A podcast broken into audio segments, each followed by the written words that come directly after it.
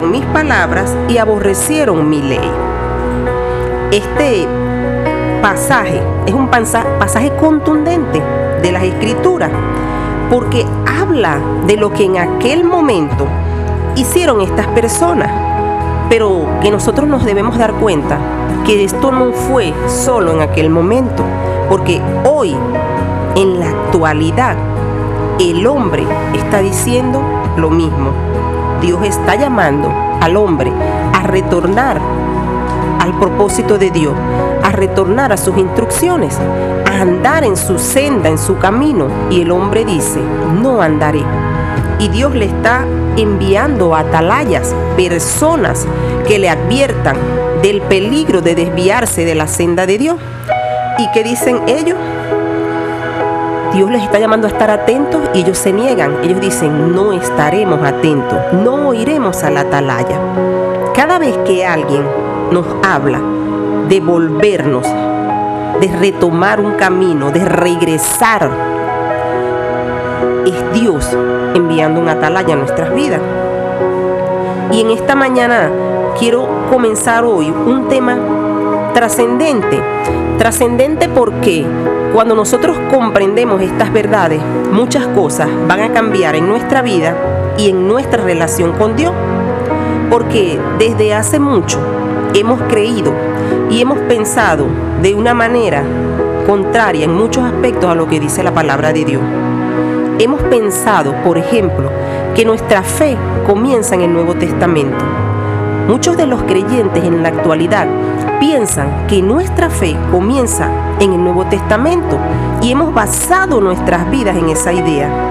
Pero las verdaderas raíces de nuestra fe tenemos que entender que se encuentran en el Antiguo Testamento y cuando nosotros buscamos y leemos las evidencias que allí están plasmadas, cambian todo nuestro panorama de vida. Es más, nosotros hemos dividido la palabra de Dios en Antiguo Testamento y Nuevo Testamento. Y no hemos comprendido aún muchos del por qué esto ha pasado. Dios es el Dios de hoy, de siempre, del mañana. Él dice que Él no cambia. Dios es inmutable. Y sus instrucciones también lo son. El Señor Jesús dijo que cielo y tierra pasarían, pero sus palabras no pasarían. Ni una jota, ni una tilde, dice el Señor allá en Mateo 5, a partir del capítulo del verso 17, cuando Él habla de cuál fue el propósito de Él con respecto a las instrucciones de Dios, que Él nunca vino a abolir las instrucciones de Dios, sino que vino a enseñarnos cómo cumplirlas. Pero es necesario que nosotros comprendamos cuál es el propósito de Dios para nuestras vidas, cómo nosotros podemos retornar a ese propósito original y quiénes somos. Vanessa hace rato hablaba de lo que de lo importante que es la identidad y hoy quiero hablarle a cada uno de los amigos que nos escuchan y a cada uno de nuestros hermanos. Tenemos una identidad definida en el Señor. Y cuando basamos nuestras ideas en lo que nos han dicho y no en lo que la palabra de Dios dice, dejamos por fuera muchas de las verdades que Dios quiere hablarnos. El Señor es un Dios que es un Dios de pactos, como muchos lo conocemos. Y en Jeremías 31, 31 está un pacto muy importante que Dios hizo. Y un pacto del cual muchos de los creyentes en la actualidad hablan, que están dentro de ese pacto. Dice Jeremías 31, vienen días, dice Jehová, en los cuales haré un nuevo pacto con la casa de Israel y con la casa de Judá. Este es el tan llamado nuevo pacto nuevo pacto, Brit que es el, las palabras en hebreo, que significan un pacto renovado. Dios está renovando un pacto y este pacto dice que lo está renovando con la casa de Judá y con la casa de Israel. ¿Se ha preguntado usted si en esta época yo soy un creyente en Jesús y entro en el nuevo pacto? ¿Por qué dice en Jeremías 31, 31, que es donde está el origen de este pacto, que ese pacto es con la casa de Israel y con la casa de Judá. No hay casa de los gentiles en este pasaje, ni en ningún otro pasaje de las escrituras. ¿Y saben por qué? Porque no se trata de un linaje, porque en Cristo dice que no hay ni judío, ni gentil, esclavo, ni libre. Entonces la pregunta es, ¿cómo los gentiles entran en este pacto? Porque tenemos que entender qué es lo que originalmente Dios está haciendo, qué es lo que está pasando. En la actualidad, los creyentes cristianos han reemplazado a Israel como el pueblo elegido de Dios. Y eso es lo que se conoce como la teología del reemplazo. Han reemplazado a Israel. El Israel de la Biblia piensan muchos que está solamente compuesto por el pueblo judío. Y entendamos algo, el pueblo judío pertenece a la tribu de Judá. No es todo Israel, es solo una tribu. Los que volvieron después de la cautividad de Babilonia no conforman todo el pueblo de Israel, la nación. Hay muchas tribus dispersas que forman parte del pueblo de Israel y de las que vamos a ir hablando a la luz de la Biblia para poder entender esto. También otro mito común que hay es que la Torah, las instrucciones de Dios, fueron dadas solamente al pueblo judío y a nadie más. Las instrucciones de Dios son eternas y es para toda su creación. Otro mito es que los días festivos de la Biblia que los discípulos celebraban eran fiestas judías. Entonces, hemos basado nuestras creencias en tantos mitos, los cuales no hemos comprobado a la luz de las escrituras. Y nosotros tenemos que ser como los de Berea. Es más, todo lo que yo diga aquí escudriñelo en su casa, investiguelo, búsquelo, no se quede con lo que yo estoy hablando. Si todos recordamos, todos decimos, Padre Abraham. Y yo recuerdo que en la iglesia, ¿verdad? En nuestra congregación, se cantaba un, un coro y los niños lo cantaban mucho, que decía, Padre Abraham tenía muchos hijos, muchos hijos tenía el Padre Abraham. Yo soy uno y tú también. Siempre nos enseñaron que Abraham era padre de nuestra fe. ¿Y de dónde viene esto? Porque el que llamábamos padre Abraham era un gentil. ¿Sabía usted que Abraham era un gentil? Si usted echa la vista atrás, retorna al principio, allá en Génesis, en el capítulo 11, en el verso 31, nos dice quién era Abraham. Abraham era un caldeo, era de Ur, de los caldeos, donde estaban los paganos. ¿Y cuándo se llama a Abraham hebreo? ¿Cuándo se considera a Abraham como una persona dentro del pueblo de Dios? Lo consigue en el mismo libro de Génesis, en el capítulo 14, en el verso 13. Usted va a conseguir allí la primera vez que se llama Abraham hebreo. Dice ese verso, uno de los que escaparon fue y le dio aviso a Abraham el hebreo. Y esto es muy importante, por primera vez se llama Abraham hebreo. Y la palabra hebreo en la concordancia Strong es la número 5677. Y significa Heber, hebreo, ibri, el que ha cruzado, el que ha atravesado de la región de más allá. ¿Por qué? Porque Abraham había cruzado el río Éufrates y de allí viene el origen de esta palabra, hebreo. Y muchos dicen,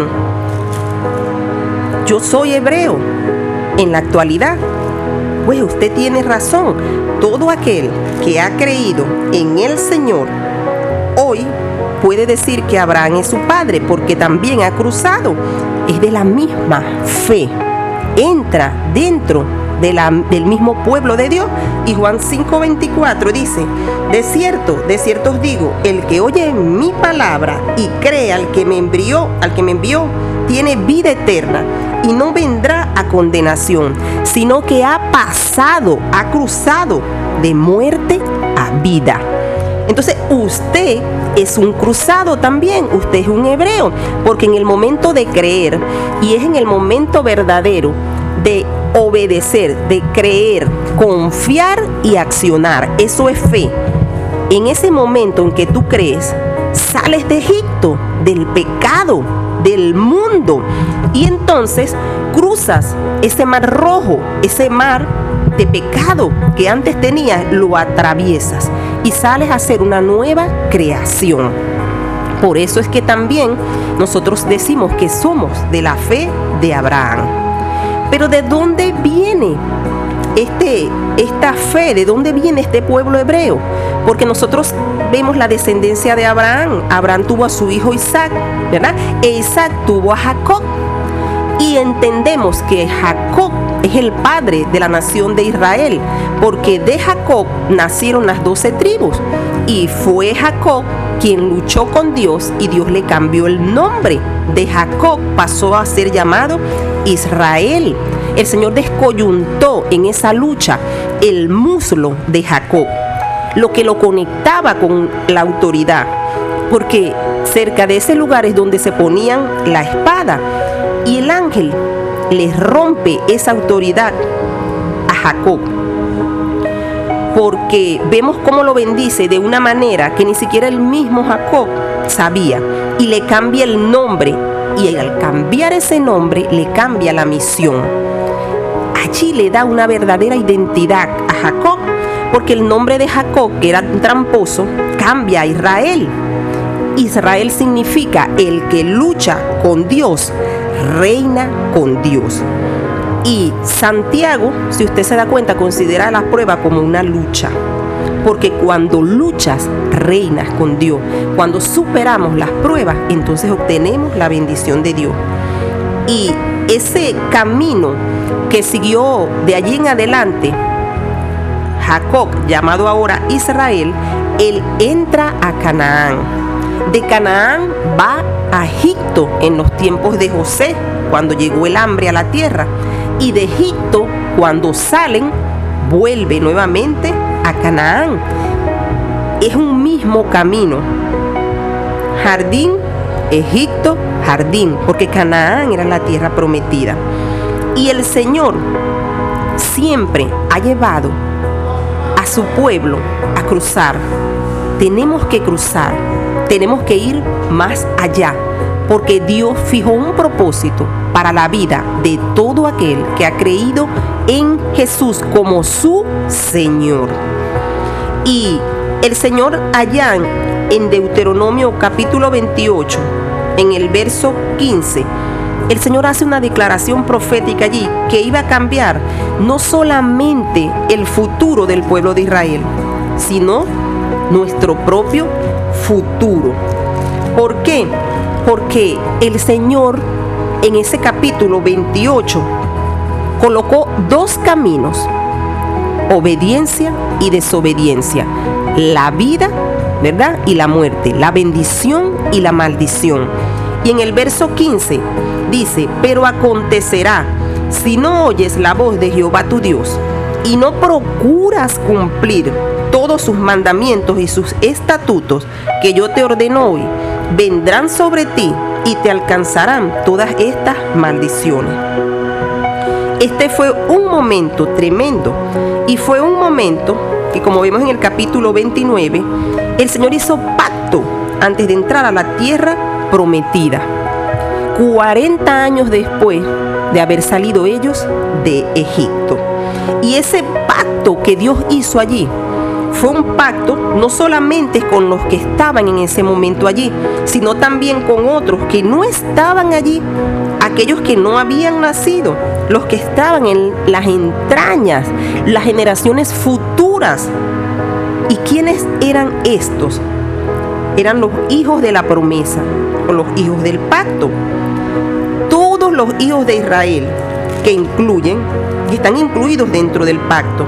Si usted se da cuenta, Deuteronomio 29:10 dice, Vosotros todos estáis hoy en presencia de Jehová vuestro Dios, los cabezas de vuestras tribus, vuestros ancianos, vuestros oficiales, todos los hombres de Israel, vuestros niños, vuestras mujeres y los extranjeros que habitan en medio de tu campamento, desde el que corta la leña hasta el que saca tu agua. Y vean el propósito en el verso 12, para entrar en el pacto de Jehová tu Dios, que bajo juramento Jehová tu Dios concierta hoy contigo para confirmarte hoy como su pueblo y para que Él sea tu Dios de la manera que te ha dicho y como lo juró a tus padres Abraham, Isaac y Jacob.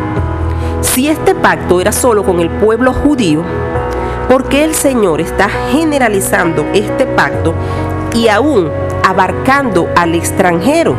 es decir, a todo aquel que creyera en el Dios de Israel y obedeciera sus mandamientos. Esa es la única manera en que tú podías entrar en ese pacto. Pregúntate hoy, ¿cuál es ese extranjero del que está hablando?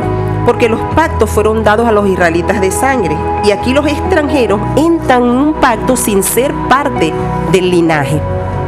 Y este es un precedente que está puesto allí y un precedente que está puesto desde el principio, porque si tú ves en retrospectiva, si vamos atrás al inicio, recuerden ustedes que la bendición fue dividida.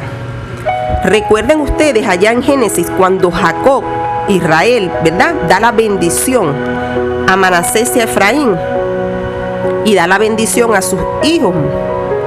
Y Judá pasó a recibir la bendición, parte de la bendición del primogénito.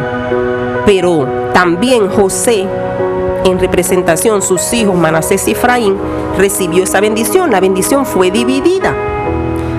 Monarquía, preeminencia, bendición sacerdotal para Judá y la porción doble, la porción material fue para Efraín y Manasés, para José. Y Dios traía ya un propósito ¿Por qué? Porque Dios conoce el futuro y sabía lo que iba a pasar. Y gracias a esto que Dios hizo y que Él tenía vislumbrado desde un principio, muchos hoy en la actualidad y desde siempre, desde ese momento, tienen el privilegio de poder entrar a formar parte del pueblo de Dios, a tener ese, esa nacionalidad, esa presencia de Dios en sus vidas y ser parte de todos esos pactos que el Señor, de los cuales el Señor ha hablado. Porque recuerden que dice Romanos, y con esto cierro hoy, y en el próximo segmento vamos a continuar hablando, porque Romanos dice en el capítulo 9, en el verso 6, eh, dice, no que la palabra de Dios haya fallado, porque no todos los que descienden de Israel son israelitas, ni por ser descendientes de Abraham, todos son, son todos hijos suyos, sino en Isaac te será llamada descendencia. Y esto no son esto es, no son hijos de Dios los hijos según la carne, sino que son contados como descendencia los hijos según la promesa. Pues la palabra de la promesa es esta, por este tiempo vendré y Sara tendrá un hijo. Entonces, la interrogante que yo dejo en esta mañana, ¿quiénes son israelitas? Porque no solo por descendencia del pueblo de Israel a israelitas. Y hablaremos de esto en el próximo segmento, porque es necesario que cada creyente y que cada persona que ha confiado en el Señor entienda cuál es su identidad, porque de allí depende el lograr el éxito, el propósito, el plan de Dios en tu vida. Que Dios te bendiga grandemente en esta mañana. Chava Chalón para todos ustedes.